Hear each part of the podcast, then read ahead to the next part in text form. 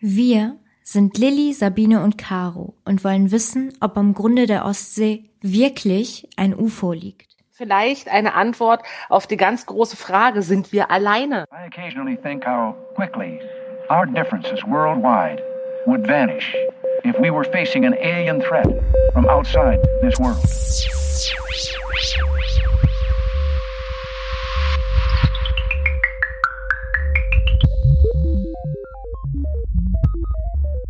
Kannst den Willen zu glauben, den Wunsch zu glauben, nicht aus dem Menschen heraus argumentieren. Weltfan, der Podcast rund um außerirdisches Leben.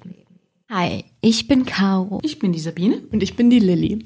Und wir machen einen Podcast über außerirdisches Leben, weil wir das Thema spannend finden und gerne mehr darüber erfahren wollen. Juni 2011.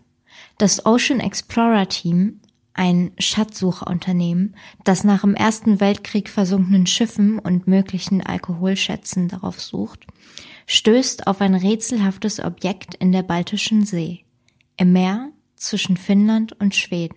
Die Instrumente des Teams spielten über dem Fundort verrückt und die Expeditionsleiter Dennis Asberg und Peter Lindberg schickten ein ferngesteuertes U-Boot zum Meeresgrund.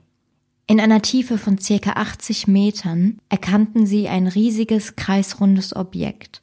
Ein ungefähr 60 Meter großes Gebilde, das so aussah, als sei es nicht mit dem Meeresboden verbunden. Ebenfalls konnten sie eine Treppe und eine Kuppel auf der Oberfläche des Gebildes erkennen. Die Expeditionsleiter nannten diesen Fund die Ostsee-Anomalie. Juni 2019, also acht Jahre später, entdeckten die gleichen Forscher des Ocean Explorer Teams erneut ein rätselhaftes Steingebilde. Und erneut präsentierten sie in einem Video den Fund. Erwähnenswert ist zudem, dass bei dem zweiten Fund ebenfalls wieder Probleme mit dem Kompass auftraten. Das bedeutet, dass eine starke magnetische Abweichung herrschte. Diesen Fund nannten die Forscher die Ostsee-Anomalie 2. Und es ranken sich viele mysteriöse Theorien um das angeblich versteinerte UFO. Der Fund ähnelt wohl am meisten den Trümmern eines Raumschiffs. Zunächst gab es keine Erklärung dafür, was dort unten liegt. Spekulationen gingen in alle möglichen Richtungen. Ein UFO, ein Asteroid, eine uralte Zivilisation oder Hinweise auf Atlantis. Es war, als hätten wir die Büchse der Pandora geöffnet. Ein außergewöhnlicher Fund. Handelt es sich wirklich um ein Raumschiff? Oder um die sagenumwobene fliegende Untertasse der Nazis, Hanibu. Oder aber um eine riesige Kabeltrommel. Als erstes habe ich an einen modernen Betonbau oder sowas gedacht. Betonte schon damals, dass sie keine Ahnung hätten, was sie dort gefunden haben. Könnte es sich bei der Ostsee-Anomalie tatsächlich um ein UFO handeln? Oder ist es doch nur ein großer, vom Meer geformter Stein im Wasser? An diesem kleinen Zusammenschnitt aus den verschiedensten Medien sieht man schon, was der Fund für Spekulationen losgetreten hat. Die am häufigsten auftauchenden Theorien werden wir euch vorstellen und genauer erläutern. Zum einen geht man davon aus, dass das Gebiet früher schon von Menschen besiedelt war und vielleicht ist das ja das Werk eines begabten Steinmetzes gewesen, der sich mit diesem Gebilde irgendwie künstlerisch verewigen wollte und das sind somit die Überreste der versunkenen Kultstätte einer Zivilisation oder vielleicht sogar das sagenumwobene versunkene Inselreich Atlantis. Das war ein mystisches Inselreich, welches erstmals der Philosoph Platon Mitte des vierten Jahrhunderts vor Christi erwähnt. Es war nach ihm eine Seemacht, die große Teile Europas und Afrikas unterworfen hatte. Um 9600 vor Christi sei Atlantis infolge einer Naturkatastrophe innerhalb eines einzigen Tages und einer unglückseligen Nacht untergegangen. Eine der beliebtesten Theorien ist, dass es sich um Hans Solos Raumschiff, den Millennium Falcon von Star Wars handelt. Denn wenn man sich die Bilder anguckt, kann man viele Ähnlichkeiten erkennen. Es könnte eine Requisite von dem Filmdreh sein. Auch wenn man sich dann natürlich fragt, wie sie dahin gelangt ist. Eine der tatsächlich realistischeren Theorien besagt, dass es sich um einen eingeschlagenen Asteroiden handeln könnte. Dann wären allerdings deutlich mehr und tiefere Spuren am Meeresgrund zu erkennen und diese wären dann im Endeffekt auch viel, viel deutlicher. Und die nächste Theorie basiert auf genommenen Gesteinsproben vom Fundort, Die Forscher hatten nämlich ein Jahr nach dem Fund genug Spenden gesammelt, um eine Expedition finanzieren zu können. Allerdings hat jeder Tag sie 20.000 Euro gekostet und sie hatten somit nur eine Woche Zeit, weil sie nicht mehr Mittel hatten. Am dritten Tag verloren sie dann sogar noch ihr Sonargerät und mussten das bei einer aufwendigen Suchaktion eben erstmal wiederfinden und dann auch wieder reparieren. Das hat sie wertvolle Zeit gekostet. Und als sie dann endlich das Objekt wiedergefunden hatten, haben sie dann zwei Taucher nach unten geschickt. Die haben 20 Minuten nach unten gebraucht, hatten dort dann aber nur 10 Minuten Zeit, um die nötigen Proben zu nehmen und Aufnahmen vom Fundort zu machen, weil sie dann nämlich wieder 90 Minuten nach oben brauchten aufgrund des steigenden Wasserdrucks. Genau, diese Proben, die wurden dann vom Geologen Volker Brüchert, das ist ein Professor an der Universität Stockholm, untersucht und darunter war unter anderem Basalt, das ist Gestein vulkanischen Ursprungs. Und seine Vermutung ist, dass Gletscher an der Entstehung beteiligt waren und es sich um sogenannte Dropstones handelt. Das sind Steine, die von schmelzenden Eisschollen gefallen und auf den Meeresgrund gesungen sind. Mehrere Jahre nach der Expedition wurden die aufgenommenen Daten noch einmal neu ausgewertet und man konnte mit Hilfe eines Multibeams die Aufnahmen in 3D erscheinen lassen und erkennen, dass sich ganz in der Nähe ein ähnliches Objekt befand und sich dazwischen eine Art Graben entlang zog, der wirklich aussah wie eine Absturzstelle. Das unterstützt dann natürlich wieder die UFO-Theorie. Da sich, wie ihr gerade gehört habt, um die Ostsee-Anomalie die verschiedensten und verrücktesten Theorien ranken, haben wir uns gedacht, dass es sinnvoll wäre, mit Leuten darüber zu sprechen, die sich mit Verschwörungstheorien und Fake News auskennen. Wir sind dann auf den goldenen Aluhut gestoßen und haben mit der Gründerin und Geschäftsführerin Julia Silberberger und auch mit dem Quellen- und Rechercheexperten Rüdiger Reinhardt über diese Themen gesprochen. Was der goldene Aluhut genau ist und was sie machen, kann Julia euch nun selbst erklären. Fangen wir mal an. Er hatte ja schon gefragt, äh, was ist der goldene Aluhut und äh, was machen wir so? Also es hat damit angefangen, dass wir ähm, gesagt haben, mehr, also ganz am Anfang mehr im Scherz als äh, ernst gemeint. Die sind alle so verrückt hier mit ihren Verschwörungstheorien im Internet. Äh, die kriegen irgendwann mal einen Preis von mir. Und den nenne ich entweder dann den Kruger Award oder Goldener Aluhut. Und es ist der Goldene Aluhut geworden. Und ähm, dann haben wir auch tatsächlich den ersten Preis verliehen, 2015. Und es dauerte auch wirklich nicht lange. Das fing schon vor der ersten Preisverleihung an, dass die Leute äh, uns anschrieben, weil ich hatte diese Facebook-Seite gegründet und mit dem Hashtag auch muss man wissen, da haben wir die Screenshots gepostet von diesem ganzen Schwurbelzeug, dass die Leute uns halt angeschrieben haben, so, ey, hier, jemand glaubt an Verschwörungstheorien in meinem Umfeld, was kann ich denn machen? Oder könnt ihr mir mal helfen, da irgendwas gegen zu recherchieren und so. Und so haben wir 2016 eine gemeinnützige Organisation gegründet und sind im Bereich Erwachsenenbildung und Studentenhilfe gemeinnützig. Und ähm, ja, ähm, ich reise mit Rüdiger unter anderem und mit anderen äh, Speakern durch die Republik und wir halten Vorträge an Universitäten und machen Workshops an Schulen und machen Abendveranstaltungen und erzählen den Leuten halt was über Verschwörungstheorien und über Fake News und über Medienkompetenz. Und wir verleihen immer noch den goldenen Aluhut. Immer noch. Als nächstes haben wir Julia dann gefragt, was sie dazu gebracht hat, so eine Organisation zu gründen. Es äh, wuchs dann das Ganze auch so ein bisschen um meine Person und äh, meine Ausstiegsgeschichte, weil ich eine Ex-Zeugin Jehovas bin und mich daher natürlich auch naturgemäß ein bisschen auskenne mit, äh, mit Schwurbelei und wie es ist, wenn man in, in einer religiösen Struktur oder einer sektenähnlichen Struktur oder überhaupt einer ideologisch missbräuchlichen Struktur aufwächst. Was für einen Schaden das in einem verursachen kann, welche Gefahren das bergen kann, wie die Weiterentwicklung gefährdet sein kann und so weiter. Und ähm, habe da so ein bisschen meine Berufung drin gefunden da meine Feldforschungen auch zu betreiben im Internet und die Gruppen zu beobachten, die Entwicklungen, die Strömungen, wie sich unsere Gesellschaft entwickelt, wie sich neue Verschwörungstheorien bilden, so im Newszyklus und in der politischen Entwicklung, wie Sachen angepasst werden, Verschwörungstheorien angepasst werden, einfach im Laufe der Zeit, damit sie immer noch up to date sind und ähm, erinnert mich auch alles so ein bisschen an früher. Ne? Bei den Zeugen Jehovas haben wir gesagt, das Licht wird heller, wenn wieder neue Erkenntnisse kamen aus der Wachturmzentrale. das ist mit den Schwurblern genauso. Man dreht sich das halt dann einfach alles so hin. Dann haben wir die beiden gefragt, ob es bestimmte Kennzeichen oder Merkmale gibt, an denen man Verschwörungstheorien und Fake News klar erkennen kann, beziehungsweise erkennen, was diese von einer normalen Newsmeldung unterscheidet. Die Frage würde ich gern an meinen äh, Recherchekompetenz-Mitarbeiter äh, abgeben. Grundsätzlich ist es so, ähm, eine Verschwörungstheorie ist, äh, eine Verschwörungsideologie ist immer davon gekennzeichnet, äh, dass eine ähm, höher gestellte Macht irgendetwas verheimlicht und äh, jetzt eine kleine Elite, diese Verschwörungstheoretiker halt rausgefunden haben, was da wirklich los ist und ähm, ja, diese Wahrheit für sich da entsprechend beanspruchen. Und die Frage ist immer halt, was hat dieser diese potenzielle äh, höher gestellte Macht denn für eine, ein Interesse daran, irgendwie äh, diese Verschwörungstheorie, also dass das, das so, ähm, ja, dass diese Sachverhalt sich so darstellt. Als nächstes haben wir dann von den Theorien, die es rund um die Ostsee-Anomalie gibt, erzählt und gesagt, wie krass wir es finden, was die Leute teilweise für fantasievolle und skurrile Ideen haben und dass da schon ein gewaltiger kreativer Prozess hinterstecken muss. Das ist irgendwie wirklich so. Also viele Fake News äh, würde ich echt sagen, hey, wow, mach daraus mal einen Film. Oder das wäre ein echt geiler Plot für eine richtig coole Serie, für so eine dunkle ähm, Agentenserie. Äh, keiner mega geil. Ich stehe ja eh auf sowas und äh, viele unserer Verschwörungstheorien könnte man großartig verfilmen. Ähm, ja, da ist der kreative Prozess. Also Fake News zu schreiben erfordert auch immer einen starken kreativen Prozess.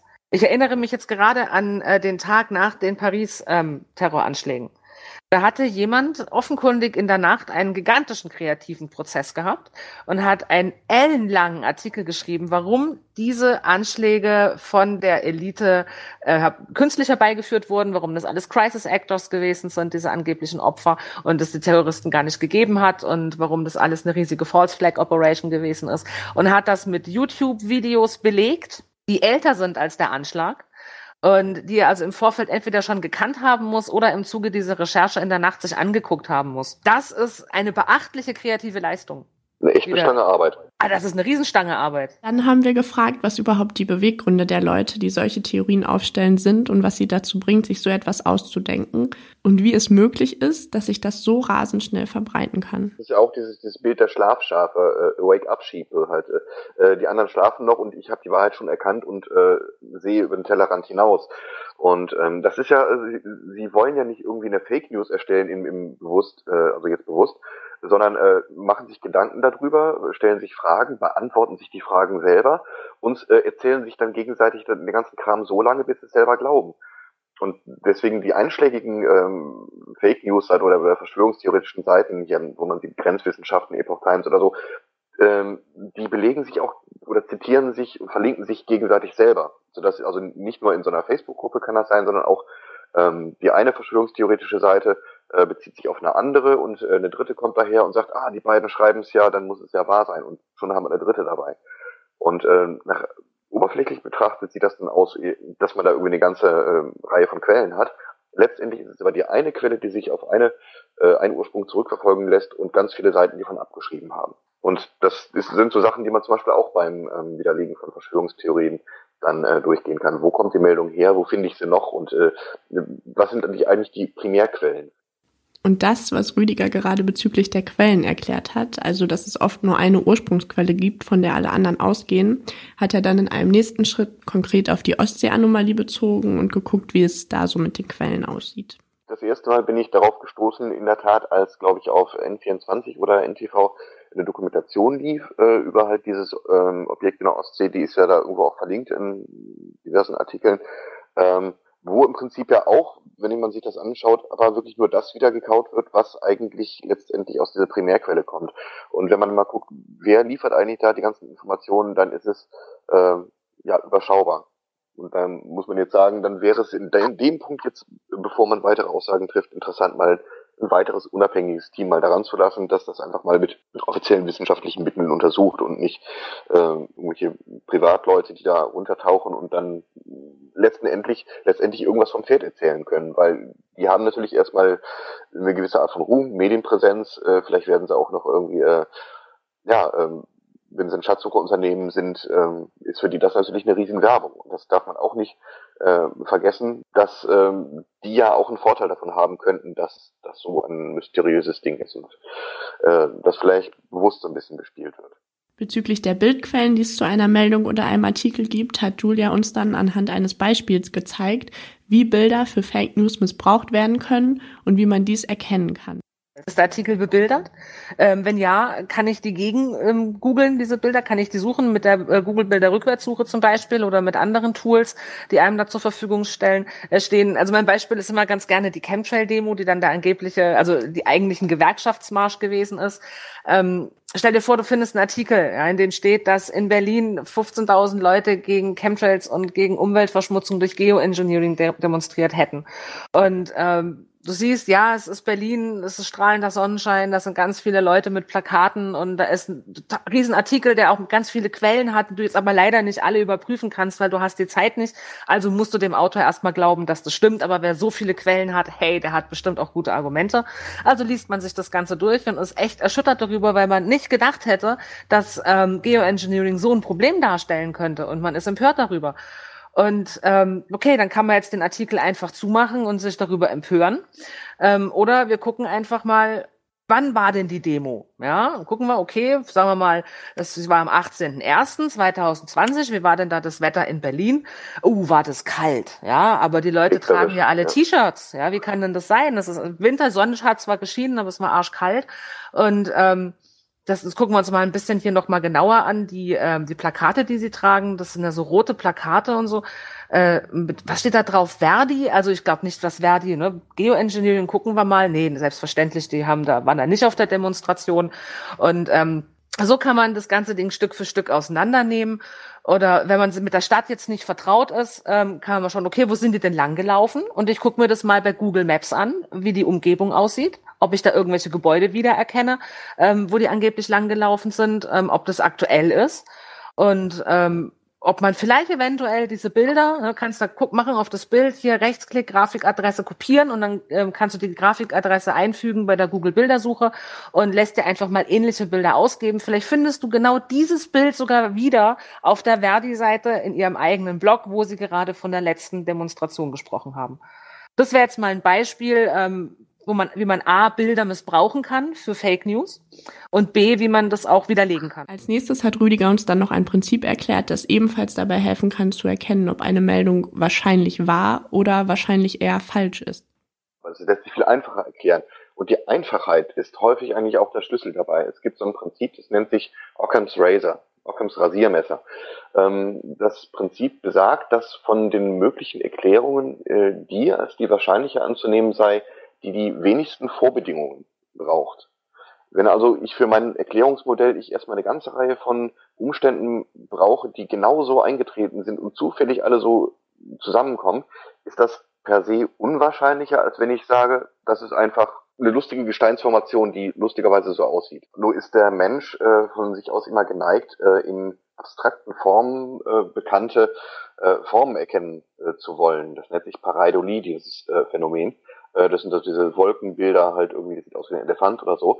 Und ähm, wir hatten sowas ähnliches schon mal äh, bei Aufnahmen von äh, der Mariner-Sonde vom Mars. Da wurde ein angebliches Mars-Gesicht entdeckt. Eine große äh, Formation, irgendwie wie ein kleines Gebirge von der Größe her, äh, das Gesichtform hätte. Man konnte Licht und Schatten entsprechend erkennen. Aber ähm, diese äh, optische Täuschung war eigentlich nur der unzureichenden Kamera halt geschuldet. Ähm, später der, der High-Res-Orbiter hat dann noch ganz andere Aufnahmen gemacht und da sieht man dann ganz klar, dass es halt eine Gebirgsformation ist. Und ich denke, äh, hier kann man vielleicht, ähm, es erinnert mich so ein bisschen auch so an den Millennium Falcon, äh, diese, diese Formation, also muss es ja ein Raumschiff sein. Und da sieht man auch zum Beispiel auch die Logik irgendwie so, nur weil es an irgendwas Sci-Fi-mäßiges erinnert, muss es kein ähm, äh, UFO sein oder ist es wahrscheinlich erst recht kein UFO, weil äh, dann vermute ich mal äh, nicht, dass die Aliens mit irgendwie ähm, täuschend ähnlichen Star Wars Raumschiffen da anrücken. Das vermute ich auch nicht. Aber die Leute wünschen sich so sehr, ja. dass die Aliens mit uns Kontakt aufnehmen. Oder sie wünschen sich so sehr, in diesem Star Wars Universum zu leben. Sie möchten sich aus dieser Welt, in der sie vielleicht unglücklich sind, herausträumen und in eine bessere Welt hineinträumen. Und äh, solche Sachen wie jetzt diese Ostsee-Anomalie, die sind dann einfach, die regen die Fantasie an, die beflügeln den Gedanken, sich woanders in eine andere Welt ähm, hinein zu versetzen. Und das gäbe vielleicht eine Antwort auf die ganz große Frage, sind wir alleine in diesem Universum? Und wenn wir alleine sind, warum sind wir alleine? Und ähm, da kommen wir auch wieder auf die Schöpfungsfrage. Hat uns ein Gott gemacht? Denn laut der Schöpfungsmythologie sind wir ja die Krone der Schöpfung. Gott hat uns ja nach seinem Ebenbild geschaffen. Und in der Religion, in der ich aufgewachsen bin, hieß es, wir sollten dann vielleicht später, wenn das Paradies wiederhergestellt ist, auch mal das Universum bevölkern. Deswegen hat Jehova Gott das Universum so groß gemacht, weil wenn der Mensch ewig lebt, muss er ja auch mal irgendwo hin. So. Und ähm, so bringt man verschiedene religiöse Mythen mit dem Wunsch, dass Aliens existieren könnten, in Einklang. Und ähm, ich lese in diesen Gruppen, wenn ich Kommentare gelesen habe, auch zu der Ostseeannummer, die hat eben auch diesen Wunsch raus, nach den Sternen zu reisen und Kontakt zu fremden Spezies aufzunehmen. Und ähm, vielleicht wissen viele Leute, die sowas schreiben, natürlich, dass das totaler Blödsinn ist und dass das eine Gesteinsformation ist, die halt einfach diese Form hat. Aber sie wünschen sich, dass es wahr ist. Wie so oft im Leben. So, das waren jetzt die wichtigsten Ausschnitte aus dem Interview mit den beiden. Ähm, wir haben viel gelernt und ja, abschließend hat Julia uns noch Folgendes mit auf den Weg gegeben. Und ähm, das ist auch einer der Knackpunkte im Widerlegen von Verschwörungstheorien, weil du kannst alle Fakten super gut debunken und kannst das nacheinander weg ausklamüsern und widerlegen und sagen, okay, es ist, unwa sehr unwahrscheinlich und hier haben wir den Gegenbeleg und hier haben wir das und das spricht auch wieder immer dagegen. Aber du kannst den Willen zu glauben, den Wunsch zu glauben, nicht aus dem Menschen heraus argumentieren. Das ist nicht möglich. Das muss von den Menschen selber kommen. Und was glaubst du? In diesem Abschnitt fragen wir einige Leute aus unserem Bekanntenkreis, was ihre Meinung zur Ostsee-Anomalie ist und welcher Theorie sie Glauben schenken. Ich würde mich freuen, wenn es wirklich der Millennium Falke wäre und ähm, da so noch so ein paar vergammelte Wookie-Haare äh, drin äh, rum, rumschwimmen und wenn sich rausstellt, dass George Lucas eigentlich ähm, über Geheimwissen verfügt seit vielen Jahrzehnten und deshalb weiß, wie außerirdisches Leben wirklich aussieht und außerirdische Raumschiffe Schiffe und ähm, deshalb äh, Star Wars für uns gedreht hat. Ich kann mir schon vorstellen, dass da vielleicht früher mal so Vulkantätigkeit äh, war oder ein Meteorit eingeschlagen ist. Ich glaube ja eher, das sind Außerirdische, die haben da ihr Fahrzeug geparkt und laufen jetzt heimlich versteckt, getarnt als Ameisen durch unsere Welt. Vorhin hast du gesagt, Regenwürmer. Ja, die können ja, die können ja die sich ändern, Hör auf. Du, in der Energie. Aber vielleicht ist es auch, ich glaube, eigentlich ist es nur Felsen, ehrlich gesagt. Das ist einfach die Anomalie ist halt die Oberfläche, wie bei uns Berge und Täler entstanden sind und Landschaften. So gibt es die auch unter Wasser. Und da ist dann halt irgendwie so eine komische Feldformation durch irgendwas entstanden. Aber ob das jetzt so außerirdischer war, wage ich zu bezweifeln. Also ich ähm, bleib immer noch ähm, bei meiner Kultstätte, ehemaligen Kultstätte. Oder äh, dass es das vielleicht an einem nahen Hang ähm, eine Kultstätte errichtet war, die durch ähm, Plattentektonik herabgerutscht ist, ins Meer gerutscht und über die Jahrtausende hinweg äh, durch die normalen äh, tektonischen Bewegungen und Auf und Abs des Planeten Erde an dieser Position gelandet ist, wo sie halt eben jetzt ist.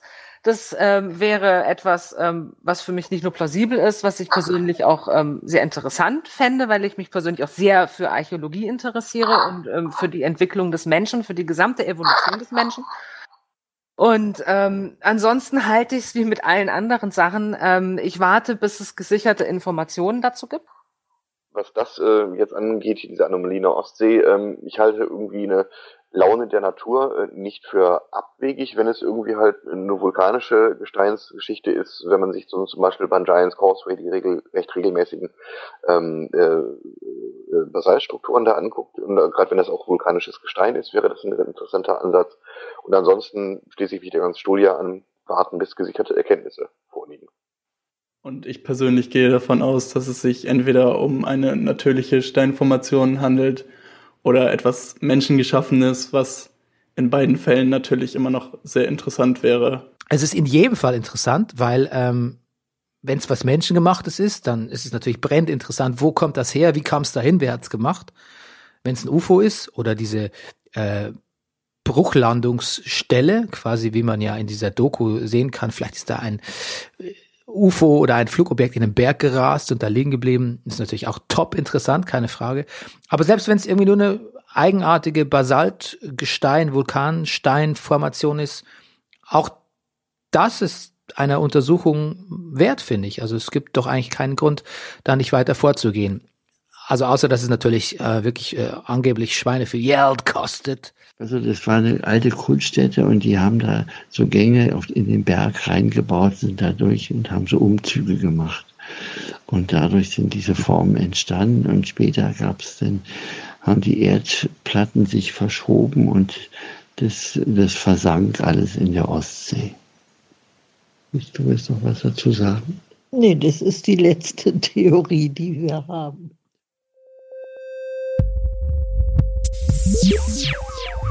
Jetzt haben wir ja auf jeden Fall schon ziemlich viel über die Ostsee-Anomalie erfahren und darüber, welche Theorien es so zu dem Fund gibt. Und um das vielleicht nochmal abschließend ein bisschen zu filtern, wollten wir jetzt mal überlegen, welche Theorie denn unserer Meinung nach die verrückteste ist und welche man als Spielverderber-Theorie bezeichnen könnte. Okay, also meiner Meinung nach ist tatsächlich die Millennium-Falken-Theorie die verrückteste. Ich meine, ganz ehrlich, äh, wer, wer nimmt das denn so ernst, dass man tatsächlich denken kann, dass dieses Ding in der Ostsee liegt und vor allem in der Ostsee. Ja, also ich glaube halt, die Theorie ist halt so naheliegend, weil es halt einfach wirklich so, wenn man sich die Bilder anguckt, dann ist es halt so krass, dass es echt so aussieht wie der Millennium Falke. Aber also ich, ich glaube, ich würde sogar auch sagen, dass das mit die verrückteste Theorie ist oder das ist irgendwie auch die spannendste Theorie. Ja. Ähm, aber ich meine, es ist ja auch möglich, dass das halt, wie gesagt, eine Requisite vom Filmdreh ist und jetzt nicht der echte Millennium Falke. Also ich glaube, wer das wirklich glaubt, den will ich mal kennenlernen. Der echte Millennium Falke Star Wars ist ja, ich meine, ganz ehrlich, äh, vor fünf Jahren war das, glaube ich, hat man ja auch im, in, in Hawaii war das, glaube ich, äh, eine Meerjungfrau gefunden, eine angebliche Meerjungfrau, bei der dann auch rauskam, dass sie eine Requisite vom letzten Fluch der Karibik-Film war. Ja, guck mal, dann ist das ja schon wieder ein bisschen realistischer. Auch wenn ich das auch nicht, also ja, weiß ich nicht, das mit der mit der Kabeltrommel ist noch ganz.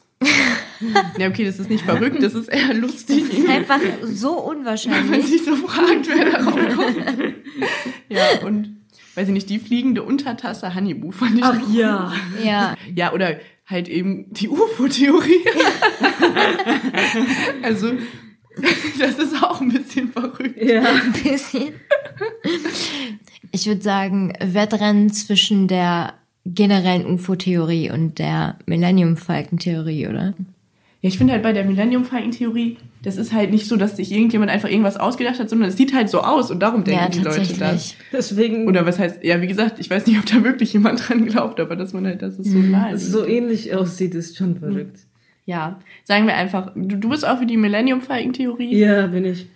Ja. Okay, dann sind wir uns ja einig. Also, liebe Zuhörer, die verrückteste Theorie, der Preis für die verrückteste Theorie geht an den Millennium Falcon. Okay, Lilly, und was sagst du, ist die Spielverderber-Theorie, die langweiligste Theorie, die um die Ostsee-Anomalie kursiert? Ähm, ja, genau, da gibt's ja einmal diese Theorie mit den Dropstones, dass da Steine von Eisschollen gefallen und auf den Meeresgrund gesunken sind und dass es dann eben einfach nur eine Gesteinsformation ist. Oder wie, äh, wie wir in dem einen Video da gehört haben, einfach nur ein riesengroßer Stein im Wasser.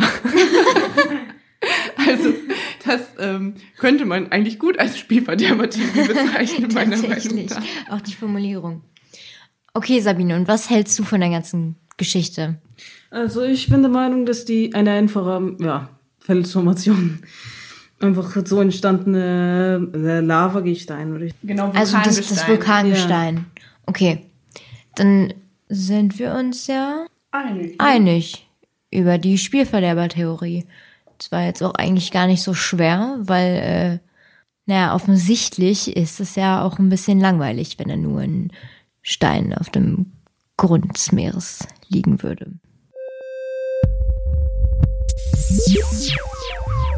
So aufregend und spannend der Fund für die Forscher des Ocean X-Teams auch gewesen sein mag, so traurig war dann tatsächlich auch der Fortgang der Geschichte. Und zwar nach der unfassbar teuren Expedition, die das Team unternommen hat, verbreitete sich irgendwie in den Nachrichten die Überzeugung, dass es sich lediglich um einen Felsen oder einen kleinen Stein handelte und es den Forschern nur um Aufmerksamkeit und Geld gegangen sei. Und das hatte dann zur Folge, dass sie nicht mehr genügend Spenden von Sponsoren bekamen, um eine zweite Expedition zu finanzieren. Einer der Expeditionsleiter hat dann auch noch versucht, mit Verkauf von Merch irgendwie das Geld noch zusammenzukriegen, ist dann aber gescheitert. Das Problem an der ganzen Sache ist, die ganze Welt machte sich zwar darüber lustig, aber nicht nur das. Denn wie Menschen halt so sind, gingen sie dann unnötig auf die Familie und insbesondere die Kinder der Forscher ein und die Forscher bekamen Drohbriefe und dazu haben wir auch einen Kommentar von unserem Dozenten Bernie Meyer. Was mich fast mehr schockiert als der Fund von diesem vermeintlichen UFO ist, äh, dass die beiden äh, schwedischen Dudes vom Ocean X-Team Morddrohungen auch an ihre Kinder erhalten haben, dafür, dass sie diese Expedition irgendwie forciert haben. Also warum? Selbst wenn die damit Geld machen wollen, also was ist, was ist daran so verwerflich dran, dass man irgendwie den Kindern, äh, den Kindern von solchen Leuten droht? Also ich frage mich auch, wo, wo, wo leben wir denn jetzt, wo jedes Mal, wenn irgendjemand etwas nicht passt, dann mache ich eine Morddrohung. Ich hasse dich, ich bring dich um, weil du, weil du was gesagt hast, was ich nicht cool finde, ja? Ja, das kann man wirklich nicht verstehen, warum Leute sowas machen. Und wir können da echt nur hoffen, dass sich das mittlerweile beruhigt hat. Ich meine, 2011 ist ja jetzt auch schon eine Weile her. Aber ansonsten sind wir aber sehr gespannt, ob man vielleicht doch noch irgendwie von ihnen hören wird. Denn gerade im letzten Jahr wurde ja die Anomalie 2 gefunden, die wir kurz am Anfang erwähnt hatten. Von dieser Expedition weiß man zwar noch nicht so wirklich viel, aber es ist zu erwarten, dass die Ergebnisse ebenfalls der Öffentlichkeit preisgegeben werden. Also wir sind auf jeden Fall sehr gespannt. Wir freuen uns, dass ihr bis jetzt dran geblieben seid und ja, dann bis bald. Tschüss. Vielleicht beschäftige ich mich schon zu lange mit dem Thema. Vielleicht bin ich verrückt, aber in meinen Augen ist das eine Absturzstelle. Occasionally think how quickly our differences worldwide would vanish if we were facing an alien threat from outside this world.